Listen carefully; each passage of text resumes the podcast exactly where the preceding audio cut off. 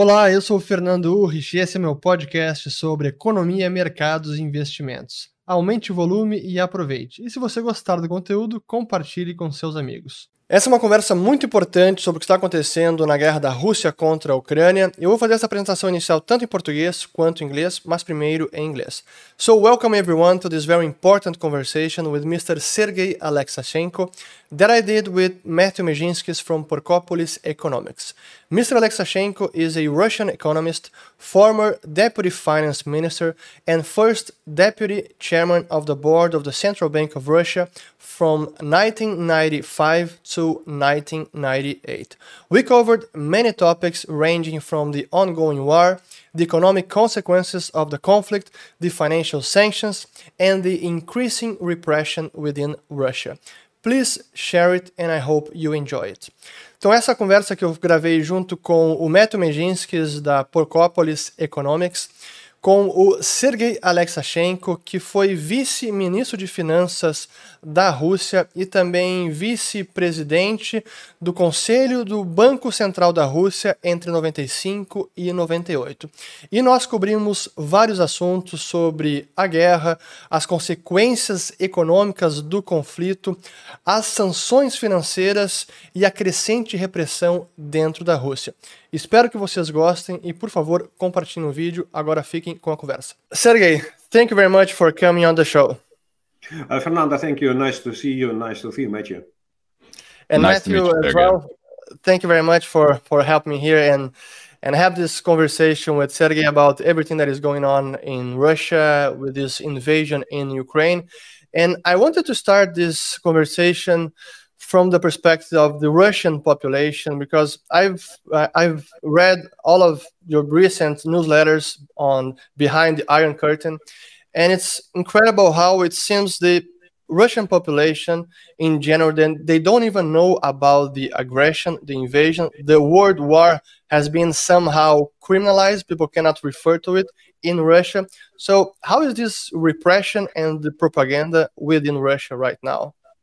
Uh, Fernanda, you are you have described the whole situation, and uh, Matthew maybe has some reminiscences from his early years, or at least from his parents, uh, that it is 100% uh, censorship in Russian uh, media. Uh, in the last two weeks, when Putin started invasion of Ukraine, he demolished all independent media. He criminalized any publication of news uh, that tells the truth, uh, that uh, provide any facts about the war. And if you watch Russian TV, the, the, all, all Russian news TV is controlled by the government. so there is nothing about the war some very small phrases about some type of special military operations, but not describing what does it mean, how it looks like, and uh, don't uh, don't be foolish.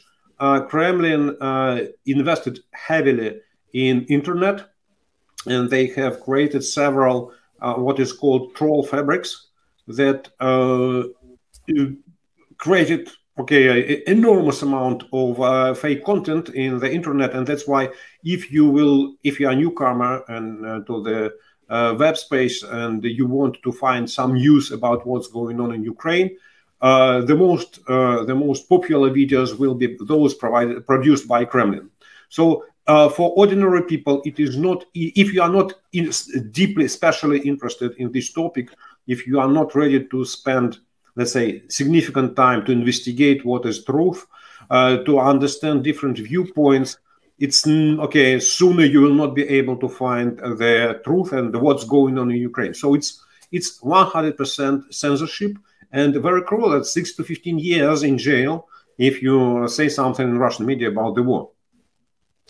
It's absolutely incredible the uh, the censorship that's going on at the moment. But I think one more thing that like the average American, for example, doesn't understand is even though it's been very like brutally censored in recent days, uh, my understanding is the Russian media, basically from the beginning of the Putin regime, has been targeted. Uh, you know, from Berezovsky and Gusinsky having their channels taken from them. Uh, it's a long time coming, isn't it? This this process of censoring uh, the media in Russia. Uh, Matthew, you are completely right. Uh, Mr. Putin was uh, inaugurated as a president of Russia in May uh, 2000. and one week later, he launched an attack. He, uh, not he himself personally, but uh, KGB, FSB, Russian launched an attack against Mediamost, uh, the media empire of Vladimir Gusinsky. And after a year, and they, after months, Gusinsky was in jail, and he was released only after signing an agreement to sell all his media to Gazprom, state-controlled company. Yes, that's that's one of the guidelines of the Putin's policy that is. Uh, in, continue, Putin is very stable in his uh, views, values, principle, actions. So fighting independent media is one of his marks. So you, if you if if you say Putin Putin uh, fights uh, freedom of speech, you will be right any point in time in those 22 years. And what about the younger generation? Because I understand up until now, even though there's a lot of propaganda and state content, state produced content. There's some free internet uh, content within Russia.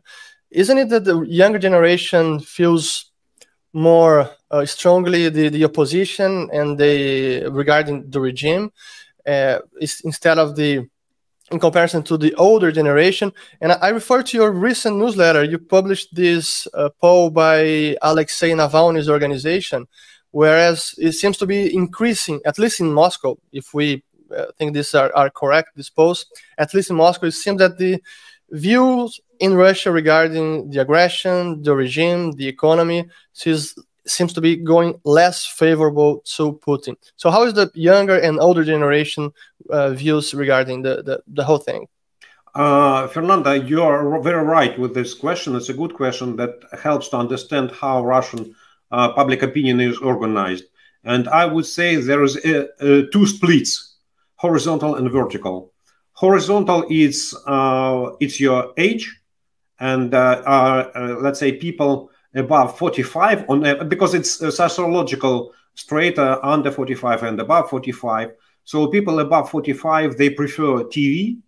People under 45 they prefer internet uh, as a main source of information. And but the second the second uh, vertical uh, line is domestic policy and uh, foreign policy. And I would say that in recent years, uh, the interest of public opinion to foreign policy was minimal. Uh, there was annexation of Crimea in 2014 that launched a burst uh, of patriotism and enthusiasm and support of Putin, and that was uh, uh, demonstrated as a huge victory of Russia. Russia, uh, Russia is made great again, and after that, the foreign policy de facto disappeared. It became not interesting because on state-controlled TV, uh, all about foreign policy was about Ukraine, how bad they are, so blah blah blah, but not uh, explaining what's going on in the world. And uh, even the younger generation, they have no access to this, this information. Uh, all uh, opposition media, uh, I would say, including myself, yeah, we talk much more about domestic issues, about domestic political life, about domestic economy, about domestic repressions, about domestic cultural life. And we concentrated our opinion, uh, attention and our time to these particular areas. And of course, they are more close to everyday life. And in this area, in domestic in domestic issues, there is a definite split between younger and elder generations. So the younger generations they are more critical looking at uh, Putin's regime. They understand better what Putin is doing. There is few, uh, less support of Putin uh, in all what he is doing inside Russia, and the elder generation uh, uh, they they rely uh, on the government. Many of people who are, let's say, 65 plus, they still remember Soviet Union and dream of the past. And this split, this split is very visible. But as related to the foreign policy, the, the split between younger generation and elder generation is much less visible. Uh, there was a poll of Levada Center in uh, end January, let's say one month before invasion, um, uh, and it demonstrated that there was a question uh, who is to, to blame for the uh, escalation on the Russian Ukrainian border. And in fact, uh, younger generation uh, said that 7% is Russia, while elder generation said is four percent. So the, the difference and and uh, uh, let's say forty percent said it's uh, the West, uh, twenty percent said is Ukraine. So you see the the this the difference uh, is is was is was not very great. So and that's why that's why today I, I want to repeat yeah the the war is an it's unknown war. Uh, for the Russian public opinion. Nevertheless, uh, you mentioned this uh, poll of Alexei Navalny's organization. Yes, they did, let's say, internet poll. Maybe sociologically, it's not very, very prudent, but it demonstrates trends. In this situation, it's not very important what is the right number, 60% or 50%. But if you see that uh, uh, the number of Muscovites uh, who believe that Russia is an aggressor in this situation increased uh, 50%, one and a half times in just in a matter of a week. Okay, that's a trend. If you see that uh, the number of Muscovites who believe that the economic consequences of this war for Russia will be economic disaster increased uh, 50%, it's a trend. Yes, and this of, of course, younger generation see more catastrophic uh, consequences in economy because they are more linked to the modern world. They understand more what does it mean to travel abroad. They understand more what is freedom of internet. But nevertheless, even the elder generation says, yes, we believe that economic consequences will be very tough and the price Russia will pay will be very high. We want to definitely jump to, you know, some of the economic consequences that will face Russia in light of all of this war and, and sanctions and everything. But just continuing on with this propaganda in the media still, um, you know, do you have any uh, kind of just jumping to the conclusion to a big picture? I mean, what do you see then for for the youth in Russia, for those that are uh, a bit older but still, you know, disillusioned with the state media uh, uh, or or illusioned by the state media? What do you see kind of is there any sort of breaking point here or does this just go on uh, for for a long time? Oh it's a tough question. It's a good question but i let's say uh, honestly i have no answer. And uh, it is very difficult at the moment to make any predictions on the future of russia in any uh, sphere uh, because uh, russia russia is in the free fall you see, it's like you you are, you uh, took uh, a, a bobsleigh and you go down, and it's your first time, and you have no map, and you don't know how long is your trip, and you don't know what is at the end. Is it a concrete wall?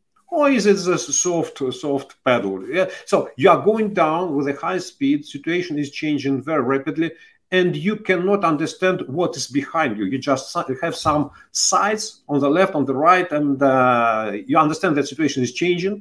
Uh, the situation is becoming worse, worse, and worse, but you don't know what is the end. I think it will take uh, some time uh, to recognize what has changed. Yeah, because uh, let's be honest uh, the number of Russians who travel abroad more than uh, once time one, one, one time per year is 6 million. 6 million is only 4% of Russian population. So 96% they don't care. You have no foreign flights, it's not a problem for us. Two thirds of Russian population they have no financial savings. Dollar deva- uh, ruble devalued, ro- uh, dollar revalued.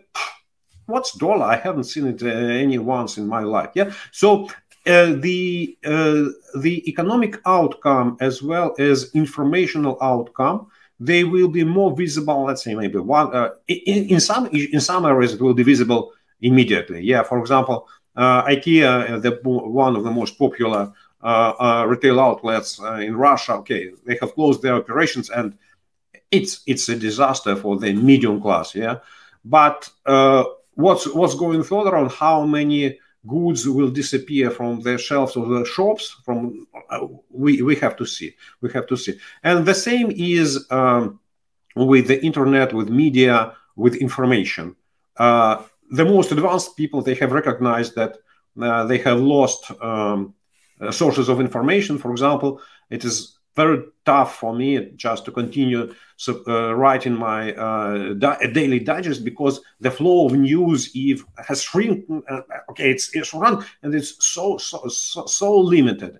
Yeah, but uh, for the rest of the people, they have to understand. Okay, Facebook is blocked, Twitter is blocked, and uh, social media are unavailable, and it will create some change. But uh, the changes in the public opinion they will be not immediate. Yeah, it's uh, the, the, the the media out any media outlet can be closed uh, in uh, that's in one minute in one second, while the change in the attitude and the recognition will take I don't know maybe a month, maybe two months. And let's talk about the sanctions now, because this has been one of the the consequences of the invasion that we know Putin was preparing for some kind of sanctions, especially from the financial part. He was the central bank of Russia was diversifying the reserves for most of the last eight or ten years, but the intensity and the scope of the sanctions and how so many countries and central banks uh, adhere to the sanctions. Do you think somehow the regime was not prepared for so many sanctions and so uh, pervasive? Uh, yes, you're right. Yes, you're right. Uh, from what we see uh, as a reaction of Russian authorities, Russian financial authorities, the decision they uh, announced, uh, the way in which decision uh, are announced, and the text of the documents demonstrates that they were not prepared. And of course, the most significant blow was the freeze of the accounts of the central bank as as as I can see from what's going on in the Russian banking system, uh, more or less, uh, uh central bank was prepared to the SWIFT uh, to shut down of SWIFT because uh, SWIFT finally it's not it's not a payment system; it's a messaging system, and uh, inside Russia you can communicate via central bank channels and with the rest of the world, you can use some other messenger system, like maybe they're old, they're slow, they will limit your access to financial markets, but you may use telex. Yeah, it's costly, uh, but it's it's doable. It's like uh, fixed line uh, versus mobile cell phones. But definitely, definitely, uh, they were not ready that the dollar accounts uh, correspondent accounts of Sberbank, the biggest Russian bank, one third of the banking system will be frozen, and the assets of the central uh, accounts of the central bank will be frozen. So that's that's definitely created a significant uh, effect on Russian financial system, and we may say that the domestic uh, foreign exchange market has collapsed. Uh, by the uh, today, Tuesday in Russia, it's day off, and Monday in Russia was day off and Sunday in Russia was day off.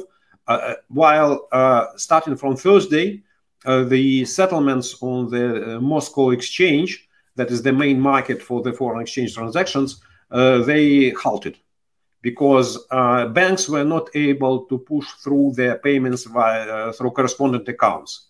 Yeah, and uh, that created the situation when there were several exchange rates. There was an exchange rate of the Moscow exchange, that is official central bank rate and there was an exchange rate of the Bloomberg that was uh, where dollar was 15% uh, higher, and that's that demonstrates that okay, it's but they were not prepared, and up to now they don't know how to deal with it, and uh, so the pressure of sanctions will will mount from from day to day because even if when I say that uh, correspondent accounts of Sberbank, uh, it, the correspondent account is a way how uh, Sberbank or any Russian bank communicate with the rest of the world uh, when making payments in dollars.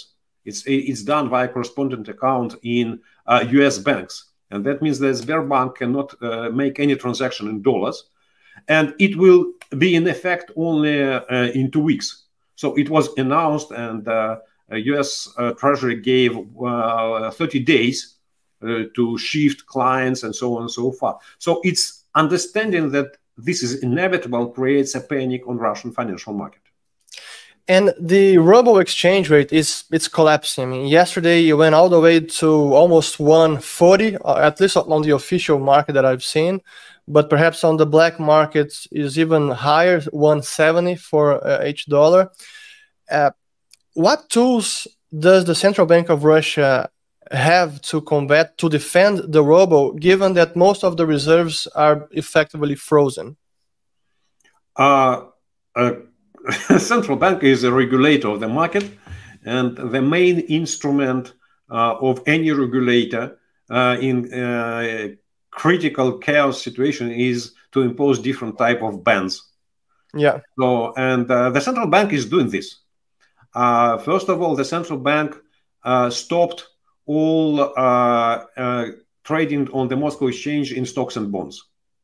So you, if you own uh, shares of Russian companies, of bonds of Russian Ministry of Finance inside Russia, you cannot sell them because the exchange does not operate.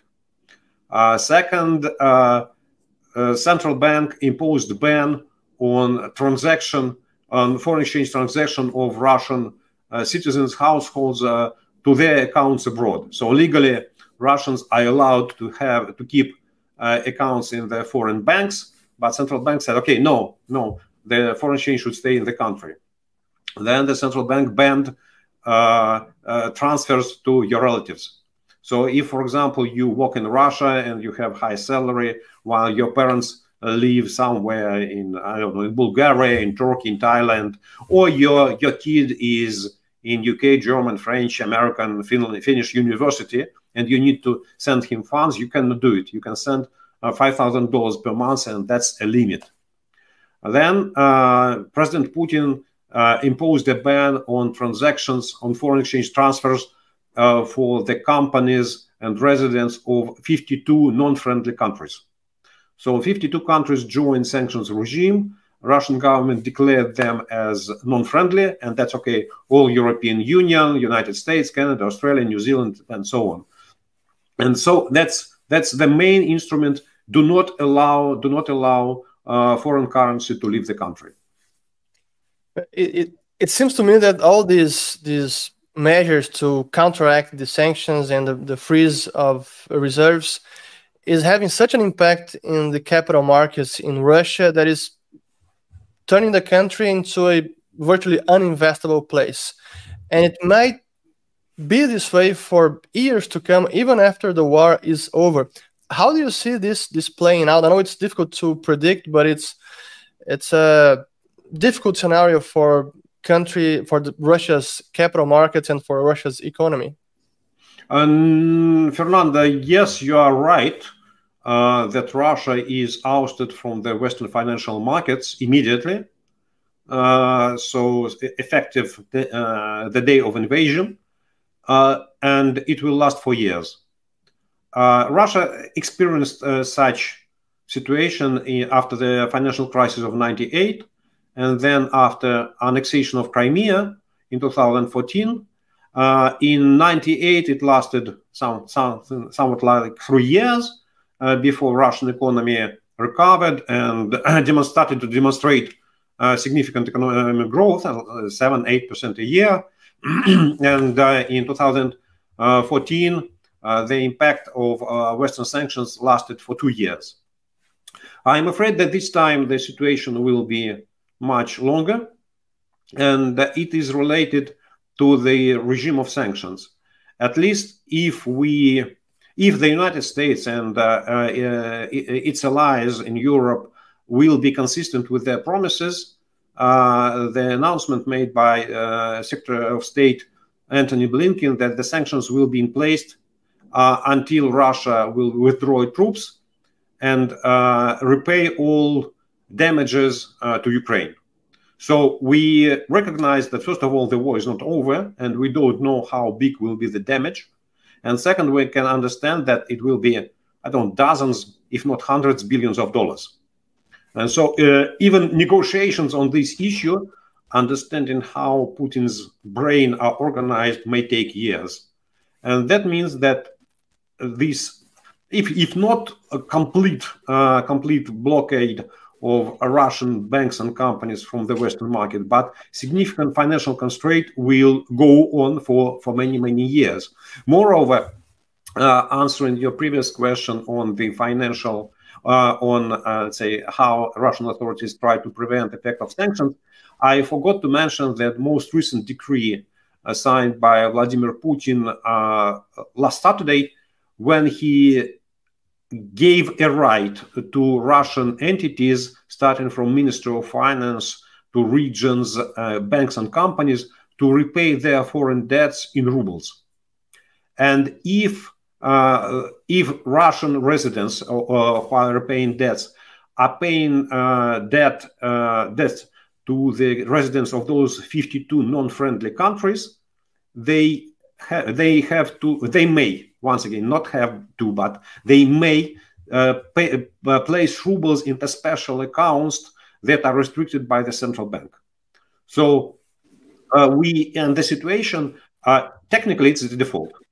Yes, because if uh, if for example on April 4th, when the Minister of Finance has to repay Russian Minister of Finance has to repay three billion dollars of euro bonds, and it will pay some uh, portion of it in rubles to special accounts with non-convertibility or non-transferability of funds abroad.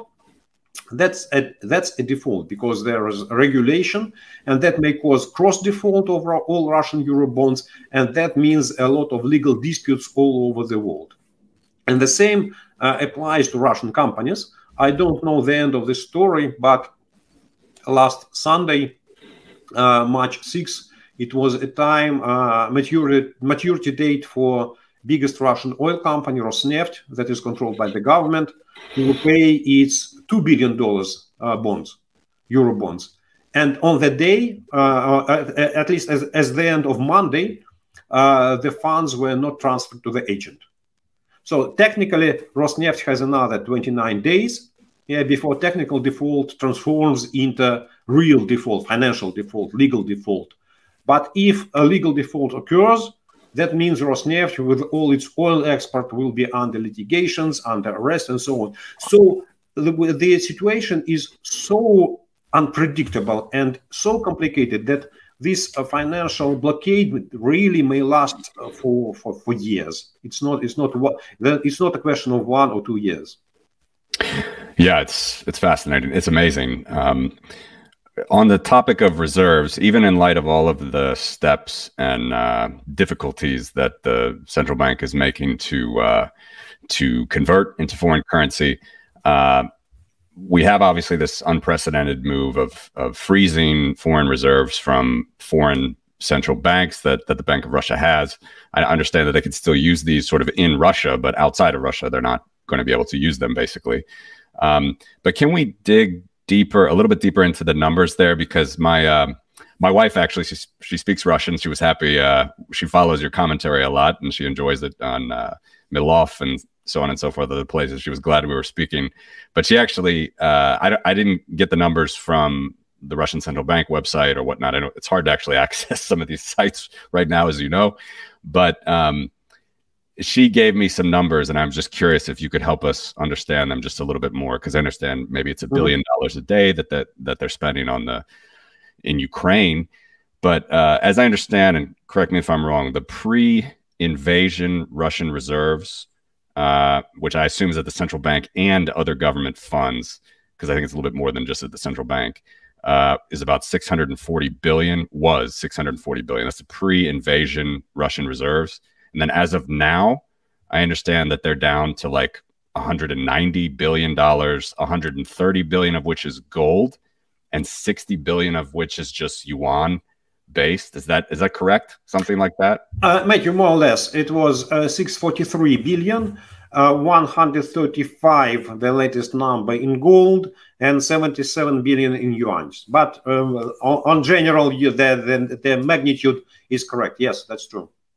So, yeah. So, what does that mean for? Uh, you know, I know it's as you said, it's it's a very fluid situation. It's very complicated. Uh, there's so many things that the Russian central bank could do, or other central banks could do. Um, but yeah, if, if all they have really are foreign reserves to finance these big ticket items like the war, which you know, I'm not sure if it is a billion dollars a day. That's a figure I've heard, but um, is it really that all they have is like unmovable gold and then you know yuan based. Non-convertible yuan. Yes. Yes that's true. No let, let's let's start with the reserves. Yes that's true. Uh, yuan is non-convertible. Maybe for uh, for the central bank purposes in the current situation to keep its i don't know 10 12 13 percent of its foreign reserves in yuan. Okay you're right. You, finally china is one of the biggest trading partner and if you have some agreements with uh, uh, people's bank of china okay it, it's it's convenient policy but in the time of sanctions it's definitely non-convertible and it's not the currency that is needed for the Russian financial market. So uh, Russian Russian Russian banks companies they borrowed in euros and in dollars, a little bit in Swiss francs and pounds, but not in yuan. So and that's that means that the, the, these these um, funds, these reserves, they are okay non-convertible in, in, my view. Gold is physical; it's all kept in Russia, so it's uh, it's uh, in the hands of the central bank, in the hands of Kremlin. But the gold, gold, physical gold, you have to sell it. Yeah, and we have to understand that uh, it is uh, 2,250 metric tons of gold. So it's uh, it's a, a, huge number of planes to leave Russia, and foreign planes are not allowed in the airspace of Russia. And Russia, okay, so it's it's not an easy an easy story to sell this amount of gold, and it's not in, okay. And the, the next question uh, who will buy this gold.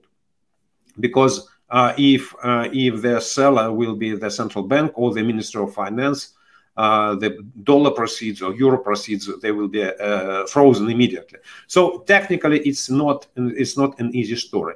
Nevertheless, I I think that uh, the situation, at, at least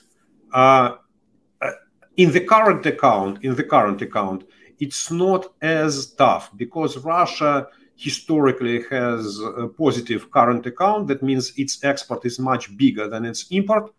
And in, uh, in the stable situation, that means that inflows of foreign exchange to accounts of Russian banks, not central bank, but Russian financial system, are bigger than outflows. And as I said, central bank organized a circle of uh, interbank uh, inter-Russian banks, Russian interbanks uh, correspondent accounts in dollars and euros, so they may say, they may um, make settlements payments among themselves without uh, showing those transactions to uh, European Central Bank or to Federal Reserve. So within Russia, banks may settle in dollars and may settle in euros, including central bank. Central bank may keep, for example, its the, some portion of its dollar reserves, for example, in the account of, uh, I don't know, Gazprom Bank. Maybe not significant portion, but let's say several billion dollars, it's possible. Yeah, and nobody will be able to identify that those are funds of the central bank. Yeah, and uh, uh, so the and uh, the problem is with the capital outflow, and that's why the, that's the main reason for the bans that is that are imposed by the central bank by president. Because if you allow capital outflow, uh, the okay, you don't know how much uh, foreign exchange, how, how, big will be the demand for foreign exchange, and how much uh, dozens of billions of dollars you will lose every day, and that's why uh, in the current account situation is more or less stable, and the problem with uh, for financial authorities is uh, capital account. As to the war, I strongly disagree with this number uh, because uh, as as an economist, uh, you should understand there is a difference between stocks and flows. when and you should not, you cannot add stocks to flows. When we see that Russia is Russian army losing its tanks, its missile launchers, its trucks, and so on, that's about the stock. Uh, those stocks of weapons, of machines, they were paid two years ago, five years ago, 10 years ago. But in the current calculations of the Minister of Finance or of the Minister of Finance or of Kremlin, uh, the, their price is zero. You don't need to spend any any cent yeah, uh, to, to, to, say, okay, I, I need to, to, to replenish, I need to repay. Of course, in, in, in the medium run, a minister after the war will end uh, the Minister of Defense will say, okay, now we need more money to re rebuild tanks, trucks, missiles, blah, blah, blah, blah, blah. But in the current run, it's about stocks. Yes, you lose your stocks, but that, that, that does not affect your flows. Uh, and marginal flows for the military operation, for the war, uh, in my mind, they are not as significant. It's about wages for the soldiers, yeah, and a little bit of fuel. So it's it could not be it could not be one billion dollar a day. Like 10 10x less than that, you know, 100 million or I would say yes. I would say yes. I would mm-hmm. say something like that. Okay, interesting. And uh, still regarding the the sanctions, uh, you mentioned the cap, the current account, and the exports being higher than the imports. That's mostly because of oil and gas and some other commodities. But we, since we are seeing a possible escalation of the conflict, or at least the conflict is not yet being resolved, it's gonna take longer. We might see the sanctions escalating to oil and gas. Uh, this, I think, today is Tuesday. It seems that Joe Biden is already threatening to ban Russian oil. Germany doesn't want to ban Russian oil and gas yet. Yesterday, the, I think it was the Ministry of Finance from Russia al- al- already threatened to embargo gas and not supply gas through Nord Stream 1. So we might get to this scenario of stopping the flow of oil and gas from Russia, therefore, money financing Russia. So once this happens, my first question is Do you think this is going to happen? And the second question is If this does happen, how much do you think this is going to impact the Russian economy and the war effort as well? Mm, okay, uh, uh, Fernando, it's a great question, but I have to split it in parts. Uh, uh, first of all, we have to understand. Okay, uh, oil embargo is on the table. And we know that it is under discussions, uh, under considerations, and maybe something may happen. But we have to understand that there is a different uh, collateral damage for the United States and, for example, for Germany. Yeah, yes, United States is one of the biggest importers of Russian oil. Yes, because uh, American uh, refineries they have substituted Venezuelan oil by Russian because of chemical composition. So you don't need to spend a lot of money to readjust uh, your equipment to uh, if you substitute Venezuelan oil by Arab oil, you need more heavier investment. Yeah, and Russian oil is more convenient for this.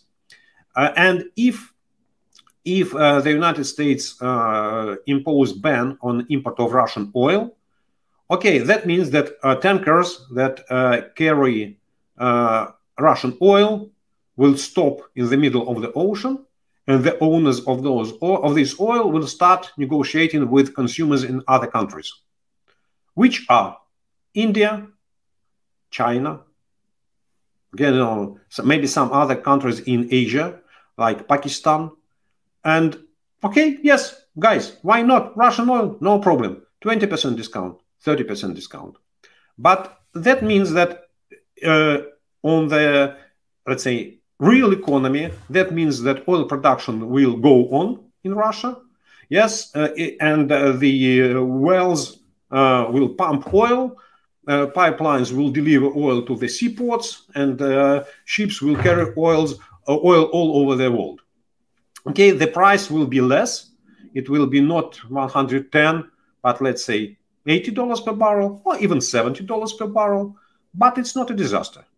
It's not a disaster. Russian budget is uh, composed for this year as zero bell, as zero deficit with a uh, oil price level of $44 per barrel, and the exchange rate of something like uh, $72 per barrel. So, Russian, okay, there will be a little bit less of current exchange of foreign exchange in the accounts of the oil companies, maybe a little bit less, or, uh, because of the exchange rate, even more ruble revenues for the Ministry of Finance, uh, while uh, US refineries will need to invest in the readjustment of their equipment. Uh, but it will be it will be psychologically and uh, let's say in PR uh, as, as perception, it will be visible as a strong action. Why Germany is against? Germany and Poland, these are two countries that import bulk of Russian oil by pipeline. Uh, Russia exports only uh, 15 less than 15 percent, uh, something like 13 and a half percent of its oil by pipeline to Europe. That is former uh, pipeline Druzhba friendship, and it supply oil. It supplies oil to Poland and Germany, and it will be very difficult for Germany to. Um, I, I, I, think both countries, both countries, Germany and Poland, they have limited uh, capacities in their seaports to absorb uh, oil delivered by uh, by sea. Poland definitely has no such capacities, and that means that those two countries they will pay much higher price for these sanctions, and that's why they are against it. Yeah, because they it's not an uh, of course, the Western world may agree to substitute Russian oil by Arab oil or by, I don't know, African oil, and uh, Russian oil will go to China. It will lead to some increase in oil price, and Western society, Western countries ready to absorb higher gas prices, uh, gasoline prices, but uh, it will not affect current production. Current production may be affected if Germany and Poland agree to cut their import of oil, but how they can solve their domestic problem, uh, it's it's a great question mark for me. And more or less the same happens with gas. Yes, uh, Russia supplies gas by pipeline to Europe, and it's about electricity. It's about electricity production in Central Europe, in Southeastern Europe, in Germany, uh, and uh, okay, and no uh, alternatives. No alternatives. I, I, I, I heard about this statement of Russian Deputy Prime Minister uh, that Russia is ready to uh, uh may may cut uh, supply of gas by Nord Stream one, uh, and I wonder was this statement uh, agreed with Gazprom, because Gazprom in this situation has two options. First, if if Nord Stream is blocked by Russia, Gazprom may deliver gas to Europe by via Ukraine their spare capacity. And so that means that uh, Gazprom uh, will have to pay more money to Ukraine to uh, deliver gas, gas to its consumers. Otherwise, if it is complete uh, stop, uh, complete halt of export of Russian gas to Europe, Gazprom has to freeze wells, that is costly, and Gazprom has to go to litigations in different countries of Europe because it uh, okay it's violated it has violated contracts and it will be costly and assets of Gazprom will be arrested. But a day before, Gazprom repaid its bonds in dollars just in time. So I think it's a more emotional statement of Russian uh, uh, deputy prime minister rather than uh, economically calculated and rational.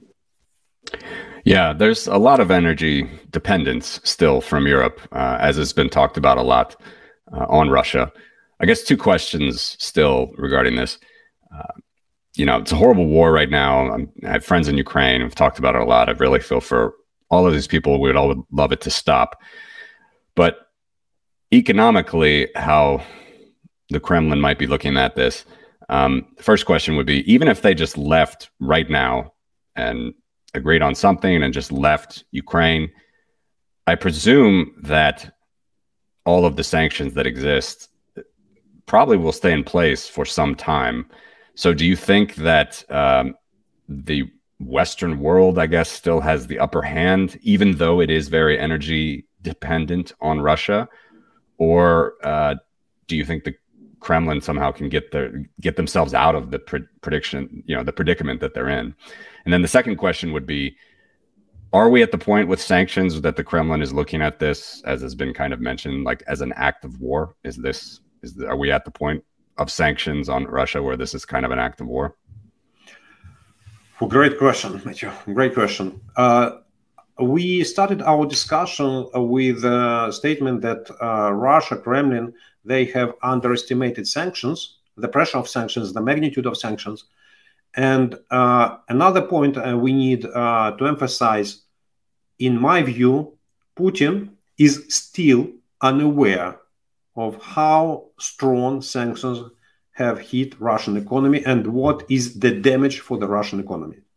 At least uh, his uh, political rhetorics has not changed, and the uh, activities of Russian militaries in Ukraine they have not changed. They even more cruel became in the uh, recent days, And that means that he does not change his assessment of the situations, of costs and benefits. And uh, I, I think that the price Russia will pay economically will be huge. And I believe that the West will not remove sanctions, even if the war ends uh, to, to today or tomorrow. The West will not remove sanctions uh, for many months, even not years. And I would say that the last point is the most important. It's not only about capital markets and it's not then the capital markets are not the most important finally when if the country like russia has a strong capital uh, current account surplus that means uh, the economy has a lot of domestic savings. And it's the, the okay that means that uh, economy has uh, has money but money is not capital. Capital and money is not the same story. And what we see as the most significant impact of Western sanctions is is decoupling. We uh, this was was used uh, okay like decoupling between emerging markets and developed markets, but nowadays we can say that uh, the West is decoupling Russia from its technological systems and from its institutional systems. Yeah, so SWIFT is a uh, financial institution. Uh, correspond, dollar correspondent accounts is financial institution. And part of uh, high-tech components for the productions, it's about technological cooperation, technological decoupling. And uh, Russia is strongly dependent on import. Russia was never producer of, uh, of technologies. Uh, the Tsarist Russia was importing technologies. The Soviet Union was importing technologies. Russia, under the, after the disintegration of the Soviet Union, was importing technologies. And China cannot substitute the West because China is not producing advanced technologies. Yeah, and that means that this decoupling of, of economy is the strongest uh, measure, the, the strongest sanction that ever we have seen because Russian economy is huge and it has a huge manufacturing uh, business. Uh, Russia may be happy that before uh, before the invasion, Russia produced something like 80% of cars uh, inside the country, but they were assemblies as assembly plants. Uh, the 50 more than 50% of components came from European uh, from Europe and America, and all those this import has stopped because container companies they don't want to deliver containers. Shipping companies don't want to deliver containers to Russia. Uh, if uh, uh, Taiwan's TSMC stopped to supply chips to Russia, that means Russian companies they cannot produce refrigerators, dishwashing machine, washing machines, micro ovens. All of this requires uh, these uh, chips. Maybe not, not not the most advanced chips, but, but, but Russia does not produce them uh, as it is and that's why the uh, the final economic costs of for Russia as as a result of decoupling. If it's not, I I I, I do not discuss. I don't know the amount of uh, compensation reparations to Ukraine. It's about how, uh, what is the damage. What is the damage for the Russian economy out of decoupling? It will be tremendous. And okay, uh, if uh, if you say it is economic war, yes, it is. Yeah, it's a hybrid war. Yes, uh, the the West, the United States, the Europe said, okay, Russia, Putin, we can we will not fight with you because of Ukraine, for some other reasons, because we understand the price of this war, but we are ready to fight with you in economy as a hybrid war and you will pay the price. So I would say that economic war is the right word because the decoupling is this much stronger instrument than, uh, than financial sanctions themselves. So just so just to get uh, clear about the sanctions or the embargo of oil and gas by Europe, do you think this is a last resort type of sanctions that for now is out of the question? Uh, Fernando, if I am a decision maker, uh, sanctions is an instrument of diplomacy, and you have a set of sanctions that may affect different sectors of the Russian economy. And I would not use oil and gas sanctions as the most efficient. In any sanctions, you have to measure costs and benefits. And those sanctions, they're not the cheapest one for me if I impose sanctions. I will choose some other. Okay, perfect. So I, I want to refer to something you wrote yesterday, which which I, I found very interesting. You said that the Bolsheviks are back. And I agree with you that the the capital in Russia, this is very important. I mean, the stock of capital, meaning the factories, companies, real estate, machinery, equipments. And when all of these Western companies and global companies are leaving Russia, they're leaving a lot of this real estate and real assets behind. And they might be taken over by private Russian companies or even state owned companies. So we might be seeing, as you wrote, a nationalization of assets in Russia. This is also something very concerning for the Russian economy going forward. Can you elaborate a bit further on this aspect, what you mentioned, the nationalization of assets within Russia? Uh, yesterday, uh, yesterday it was uh, Sunday, yeah, uh, Monday. It was Monday. Uh, the chief of staff of the Putin's party, that is called United Russia, made a statement. Uh, it's it's not an official statement of the president, of the prime minister, of someone of the government, but that's the okay. That's a bureaucrat of the party, rather influential, who said that we may treat the uh, the Western companies left Russia, and we may treat it as an intentional bankruptcy. And because of that, we may nationalize those companies. So that was the statement. It's not quotation, but that was the statement.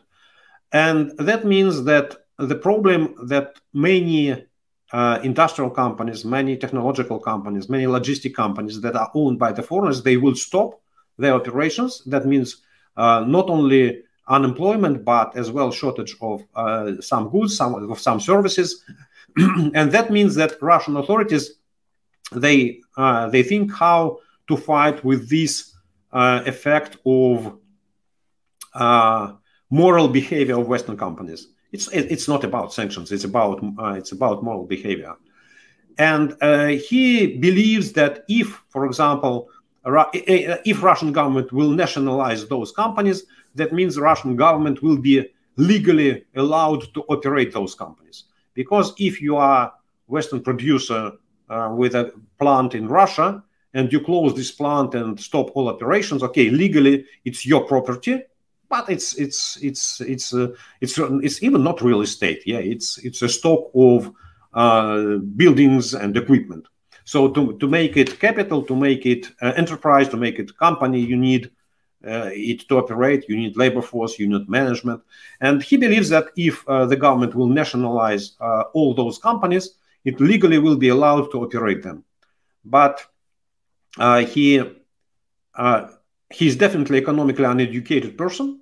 Uh, so I look on his on his bio, and he does not understand that the owner ownership over buildings and equipment does not make the company operational. Yeah, and that means, on the one hand, uh, the, if those decisions are taken and if the government will adopt, uh, or, or, Russian courts will adopt uh, these some type of these decisions, uh, that means that uh, foreign companies or foreign investors they lose their property in Russia.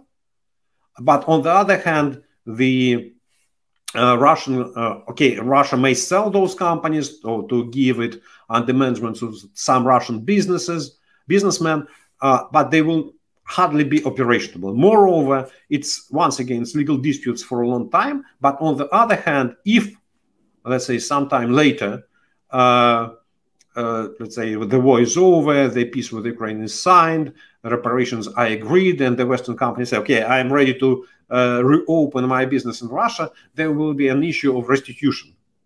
how to give the property back. So it's a very dangerous way it's a very dangerous way because it creates problems. And once again, I do not see a lot of benefits. But it's it's it's it's one of the demonstrations that uh, Russian authorities they're in panic. They are ready to make any decision that seems for them viable. If he believes that it's a good decision without any analysis, Putin doesn't like analysis. There's no any guy around him who can say, "Stop! You underestimate this. This is this assumption is wrong." He is uh, he wants a yes man, uh, yes boss man around him, and that's why this is the low quality of Russian bureaucracy on all levels. Yeah, it's unbelievable. Uh, two two more questions from my side on Ukraine. Um, well, really on trying to end the war in Ukraine, I guess.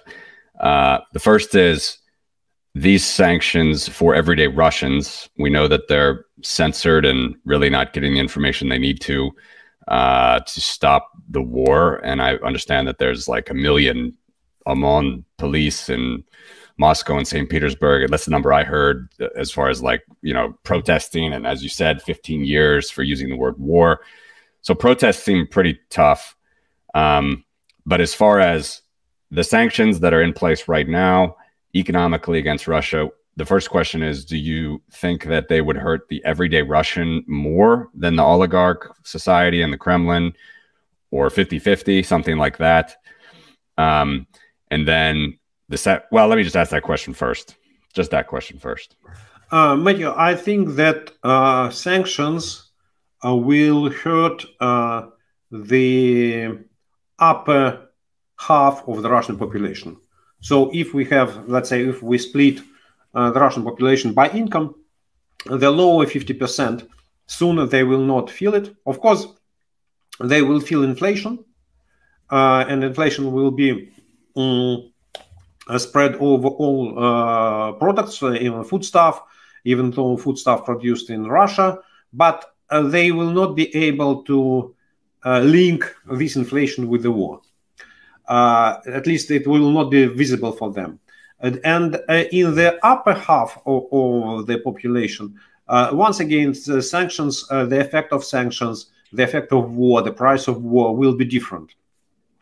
Uh, the more uh, imported goods or imported food is in your basket, uh, the more sensitive you are to uh, to devaluation and uh, to inflation. Uh, ruble uh, has lost the price of dollar increased. Even if we take official exchange rate of the central bank it increased by 55% if we measure by the exchange offices of the banks on the streets of moscow it's by let's say 80% and uh, the prices for imported goods in the shops they uh, skyrocket with the same uh, speed or even higher. Because in many shops you may hear uh, the phrase okay maybe it's the last one. We don't know when the stock will be replenished yeah? And of course that means that uh, you go to the shop and you see that the price yesterday was 10% lower than today. And it's visible for everyone. And of course, uh, people who purchase imported goods, they will feel it every day, and, and uh, okay, for, for the for the foreseeable future.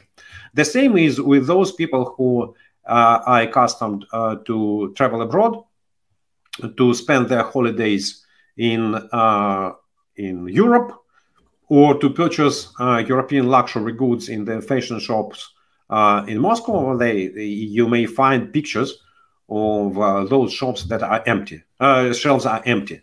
Yeah, so all, all shops are closed, all, uh, all goods have disappeared, and the biggest malls, the most fashionable malls, there, uh, okay, no, not, nobody is inside. And that, that, that will continue. That will continue. I, I think that uh, one of the effects of the sanctions uh, will that will be widespread once again uh, within the upper half of the population, it's uh, uh, the housing market because the mortgage rates they follow the uh, interest rate imposed by the central bank. And before invasion, even after central bank has increased its uh, key rate to 9%, the mortgage rate was something between 9 and 11. And today it's between 15 and 20.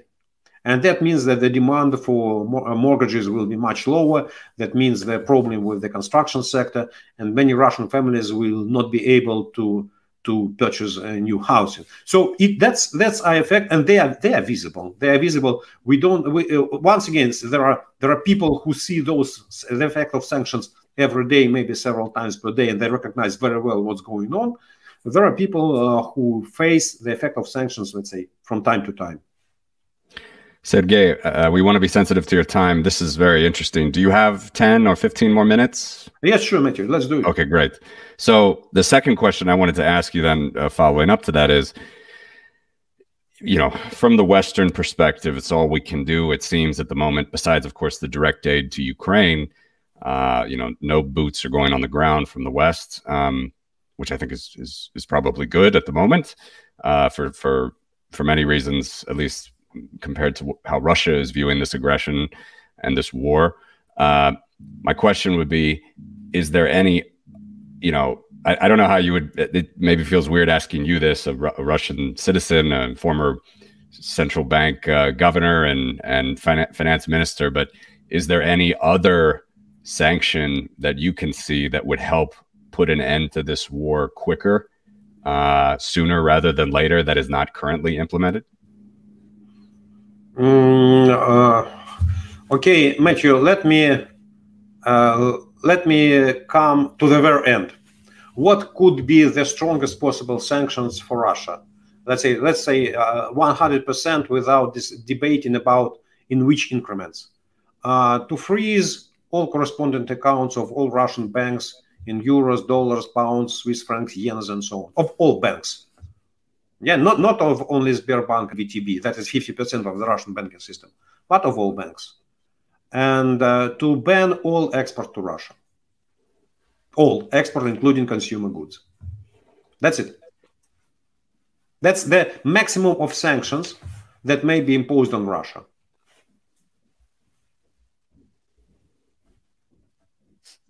Pause for thought now.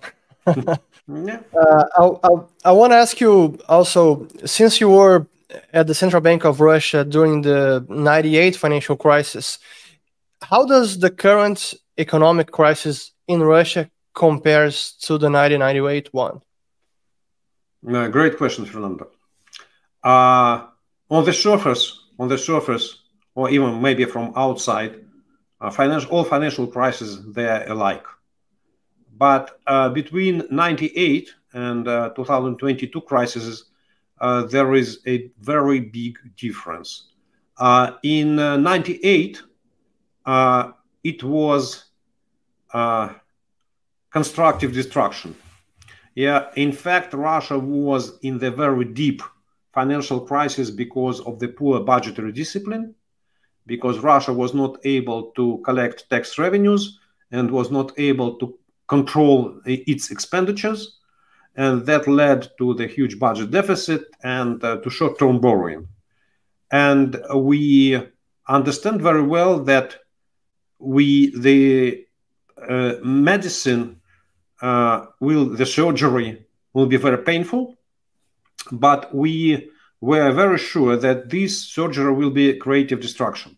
So we knew that uh, the decisions we are going to implement they will result in the recovery of the Russian economy because of uh, incorporated nature's features of any economy, not only Russian. And we were 100% right. Despite a financial crisis in Russia lasted maybe until end first quarter 99, the economic recovery started in uh, November 98. So just three months after, the Russian uh, industry demonstrated 10% growth rate. Yeah, so that's that was creative destruction. We know we knew that uh, it was painful.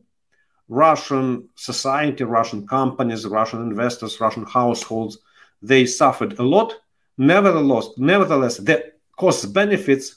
Okay, we we we knew why why Russia has to pay this price. The current crisis, uh, and and one more. In 98, in fact, it was inevitable. Yeah, the other option uh, for the government and for the central bank was monetary financing of the budgetary expenditures. That means hyperinflation. But finally, you have to end hyperinflation by the same set of measures. Yeah, maybe you could devalue your domestic debt, but devaluing domestic debt, you are increasing the pressure of the foreign debt, which is uh, nominated with foreign exchange. So it's uh, uh, uh not evident solution. But nevertheless, uh, you either way you have to implement this macroeconomic stabilization plan. Uh, today, uh, the crisis of 90, if we talk about economic crisis of 22, it is handmade. So it's intentionally created crisis because it could be avoided if there is no invasion of Ukraine. Okay, there is no economic crisis, and this crisis does not lead to any creation. Yeah, it's a destructive destruction. So it's the all measures, all measures uh, implemented by financial authorities, despite their right or wrong, they are targeted on reducing negative effect of sanctions, not solving the problem, because the problem is not in, in, in economics. The problem is not in macroeconomics. The problem is not in exchange rate, in the budgetary discipline. Macroeconomic fundamentals of the Russian economy, they're tremendously uh, sound. But the problem is that the problem of economic crisis is political decisions. And central bank governor, minister of finance, prime minister, they cannot affect Putin's mentality. Yeah, and that's why that is the biggest difference. This crisis is handmade and is leading to destruction, not to creation. Interesting. Uh, I have two more questions. I know that Matthew also has at least one. Uh, we could go on for longer here because it's it's so uh, important to get your view, given your experience and the, the all the you have first-hand experience in the economy in the country, and you, you know how uh, the political system works.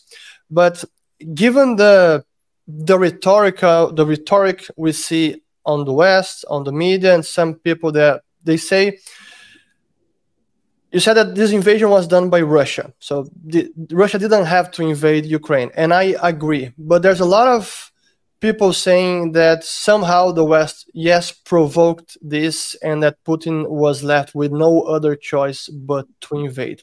How do you respond to this kind of critics? Uh, it's bullshit uh, it's 100% or like in russia we say it's 136% bullshit. Because in one of the elections russian electoral committee published a result where the sum was 146% uh, there is uh, putin is uh, making making decision about invasion of ukraine. Putin has not demonstrated any fact that there was some preparation for aggression on behalf of Ukraine. And you should be crazy if you are president of Ukraine uh, to invade of Russia, whose military might is definitely, I don't know, 10, 10, 10 folds stronger. Yeah, it's, you should be really crazy. And uh, there was no any significant uh, NATO troops along the eastern border of NATO, and there was no any reasons uh, for to uh, wait for any invasion from NATO from uh, from any Western countries. And when uh, I I don't know I don't want to say I don't want to say that uh, uh, the West the West does not carry any responsibility. Of course, uh, I started to ask this question when I still was in Moscow somewhere in 2010 11 meeting Western ambassadors from different countries. My question was, okay, guys, how do you see relations of the West with future Russia, let's say 20 years from now, when Putin is not in power? What what what do you propose? How do you want to build? How what is your policy towards Russia? Who, how do you see Russia? And there was no answer. And uh, Putin, maybe because of his age, maybe because of his past, maybe of both, maybe of his uh, virtual reality, he is he believes in the world of fears. He be, he lives in the world of uh, manias, and in his mind, Russia is the country. Russia, Tsarist Russia, Soviet Russia, his Russia, uh, is the country that was invaded by foreigners permanently. If you look on the history of Russia from 19th and 20th century, you will be able to find, let's say, two and a half episodes when Russia was invaded. It was Napoleonic War in 1812. It was uh, Second World War, a Great Patriotic War in Russia in 1941, and we may debate about the First World War, about the Great War. Yeah, because uh, it's okay. technically and legally, yes, Austria and Germany invaded of Russia, but Russia was um, moving first steps, uh, saying we uh, we want to support Serbia. Yeah. So, but even if we take the First World War, it was only three times in the history. And uh, if you look on the history of Russian invasions, I would say that it's about 20 times in 19th century and about the same number in the 20th century. Yeah, but Putin believes that Russia is is the desirable target of the West. That the West wants to grab, take Russia over, to grab it, to split its resources, to take control over the country. And his fears became more and more evident from 2007 onward. And the West did not react to that. The West did not pay attention to Russia at all. So Russia, uh, the Western politicians, they were not. Uh, they believed that the hard power, military power, is off the table, and they believe that Russia, with its two and a half or two percent of GDP in the global economy, is, is not important. And this humiliation of Putin led to different reactions. He believed that the West is weak, that the Europe is disintegrated, then the, the NATO is uh, non-efficient, and he may use. Okay, he relied on hard power. I believe, uh, from okay, definitely, I believe that the war uh, with Ukraine is the greatest strategical mistake of Putin, and until the invasion uh, in my analysis, I usually say that I, I, do not believe in the war because it does not lead to any benefits. It's irrational decision. So I, I, I, I'm, an, I'm looking on Putin as a politician, as a Russian politician for 22 years, and I thought he was rational in any of his decisions before that. I could explain why, uh, why he did this or that. Invading of Ukraine is irrational decision. Because if you are, I may, I, I believe, I really believe that he was afraid of NATO. He is afraid of the United States. He is paranoidally afraid of uh, uh, war, that the United States wants to launch a war and grab his territory and remove him from power. But if you want safety, if you want security, the best way to reach a security is to agree with your opponent is to negotiate with the opponent on your concern, uh, about your concerns. And when he started to blackmail the West in November, December last year, the West has made some shifts in its behavior. Yeah, finally, the Western leaders recognized, okay, it's serious. Let's talk to this guy. And the West was ready to negotiate. Just remember, uh, a couple of days before invasion, President Biden was ready to meet Putin so the United States, the West were ready to negotiate. So if if you really believe that uh, Russia is unsecure, okay, negotiate it, and it will be definitely more efficient. And you demonstrate, okay, I reached my goals with his decision, with his invasion of Ukraine. Uh, Putin, okay, he uh, consolidated Europe, transformed it into a political and military bloc. Putin has consolidated NATO Putin moved more NATO forces closer to the borders of Russia. Uh, Putin called more US troops to the borders of Russia. And so strategically, from the security viewpoint, he reached quite uh, he reached quite opposite goals than he declared. So I believe that yes, we, we may blame the West for some mistakes, but definitely we could not blame the West for the war. The war is personal decision of Putin and it's completely irrational. Let me ask my last question, and I want to quote from your last newsletter. Yes, you wrote the following, and I quote I have said many times that Putin's system would not outlive its creator. The decision of the past two weeks have made me increasingly confident of that. End quote. How do you see this playing out? Perhaps a uh, state coup within Russia, or how, or I want to have you elaborate more on this sentence because it's powerful. Uh, it's a great question. It's a billion dollar question, or even $10 billion question. Uh, we don't know how Putin's system will end. Definitely, nobody knows. Uh, but we know very well that all dictatorships end. We don't know what will be the next.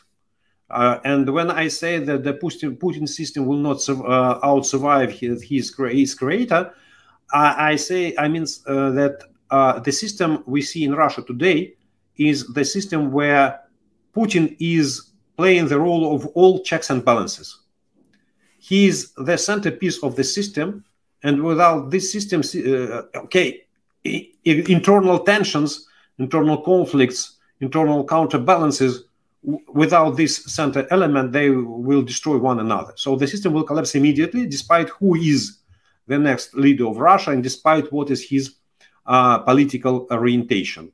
Yeah. So, and if historically we debate how how dictatorship ends, okay, it's uh, there are three main, uh, or let's say two main ways. First, it is uh, natural issue. Okay, uh, as all human, uh, Putin is human being, and he may end his life sooner or later, and nobody knows when and why.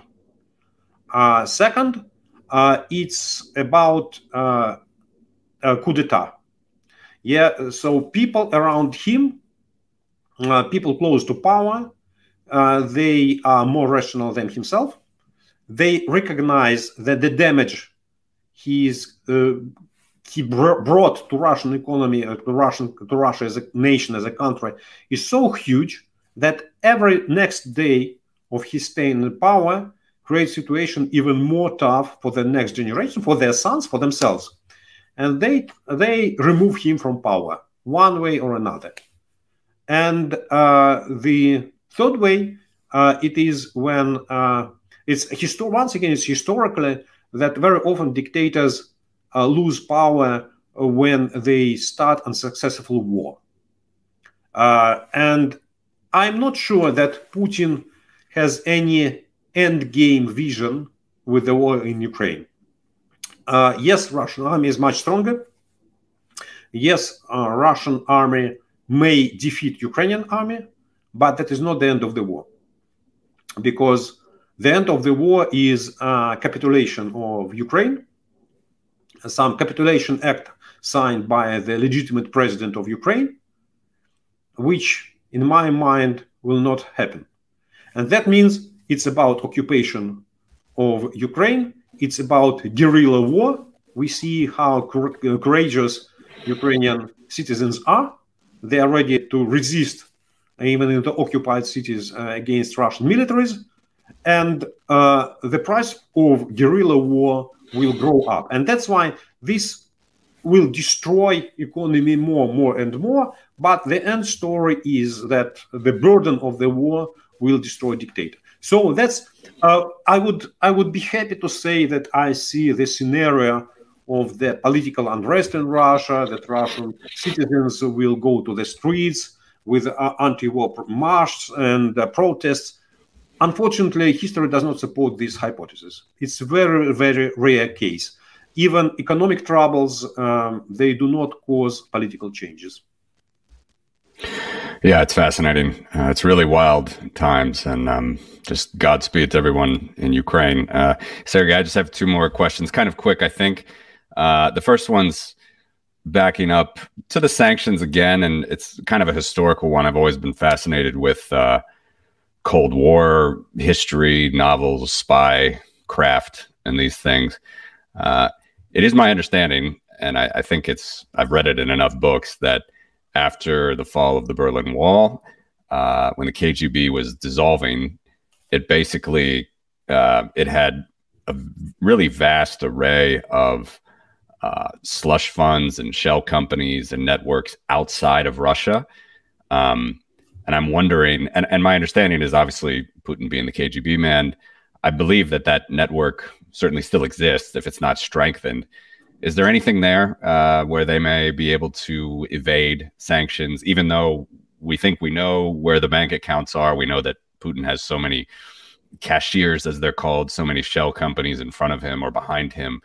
Uh, is it so that the uh, that the the the web of of slush funds and outside sort of shell companies uh, is is quite large for the Kremlin do you have any any thoughts on that? Uh, let me stay, start uh, with the first part with the Soviet Union and KGB.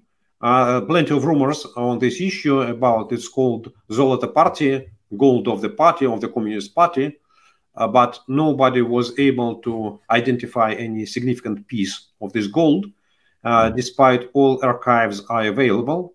And uh, we should not forget that uh, uh, the currency regime in the Soviet Union was very strict. That all currency was consolidated in one particular place in the Bank, and was under strict control of the Gosplan and the Communist Party. So we may we may assume that there are dozens, if not hundreds, of small companies. Some of them may have a million dollar invested at that time, maybe even 10 million. But in the Soviet Union, definitely it was not uh, about billions. As of today, I'm quite sure that uh, the Kremlin, if we uh, say about Putin and his nearest circle of friends, not uh, Kremlin staff, they do have some financial assets at their disposal, uh, at least at their names, and they have access to them. Maybe they can use them. Uh, the biggest problem is that uh, they cannot leave Russia. You see, when we say about decoupling, it's not only technological, it's physical decoupling. What's what's the value of the best yacht you have in Caribbeans or in Polynesia if you cannot fly there? Okay, you may have beautiful uh, uh, beautiful uh, villa uh, in Nice or in uh, in Italy, in Sicily, in Tuscany, but if you are not able to visit this place, the value of this villa is zero. Yes, you may have some account opened to your, not to your name, but to the name of the very uh, good friend or the company, shell company, and you may have a billion of dollars or euros there. But if you cannot use any cent of this money, and if you cannot sign, uh, visit your bank, uh, sign any uh, bill. Okay, the value of this fund is zero. So I believe that they are not uh, legally, technically, they are not poor people, and they have access to huge financial resources. But they, ha- they have access to these resources in the world which is not decoupled. In the decoupled world, the hmm. situation is different. This time is different. Yeah, interesting. Okay, and then just last one for me. Um, we've talked so much about censorship and the propaganda in Russia. Uh, some of our Western viewers may be confused on how you're so outspoken. Uh, obviously, you're not in Russia. I'm just curious personally. I mean, how, how is how are you looking at Russia personally? I, I, presume during this time, and I don't know, maybe ever. I, am just just curious. I, I, presume you're never going back to Russia, or is that uh, a goal of yours still? It's my goal. Uh, I cannot go to Russia because there is a warrant. Uh, I'm, uh, I'm, the wanted person in Russia, and I, I, would say I may say that I have one-way ticket. I may go there, but if if uh, airplanes, air companies allow, allows, but I, soon I will not be able to leave Russia. I will go to to, to jail, and uh, like Alexei Navalny when he arrived to Moscow. Uh, my dream is really to come back to Russia I have many friends. I have uh, my mother there, uh, and uh, but it is possible only after Putin regime collapse. So the next day, as the window opens, as the door opens, I will fly to Russia. Sergey, I want to thank you very much for your time. This has been a very important conversation, and I hope it uh, enlightens a lot of the issues we are seeing right now, this ongoing war, the decimation of the Ukrainian population, the economy, the Russian economy as well. So it's been very fascinating and important conversation. Thank you very much. And I want to uh, give you some more uh, seconds or minutes if you have a, a, final message to our viewers, something we have not spoken uh, yet, please uh, feel free. Oh, Fernando Matthew, thank you very much for these very interesting discussions. In fact, I believe that we have we have been able altogether to look on the different aspects of the economic situation in Russia and the economic price of the war. Uh, I, I, the only one phrase I want to say is that it's not the end of the story. It's not the end of the story. The story is go on. Unfortunately, it's not a show. It's a war. and the price of war will increase for Russia, definitely for Ukraine. It uh, for Ukraine, this war will be much more costly, and I think that the West should be ready to help Ukraine after the war. That's the will be the more. We should not forget about this. Yeah, we should not forget, and we should not forgive Putin for this war. That's it. Thank you very much, Sergey. Thank you. Thank you, thank you, Fernanda. Thank, thank you, Sergey. Nice to meet you. Thank you so much. Chegamos ao fim de mais um episódio. Meu muito obrigado a você que me acompanhou até aqui e se você gostou, comente com os amigos e compartilhe. Um grande abraço e até a próxima.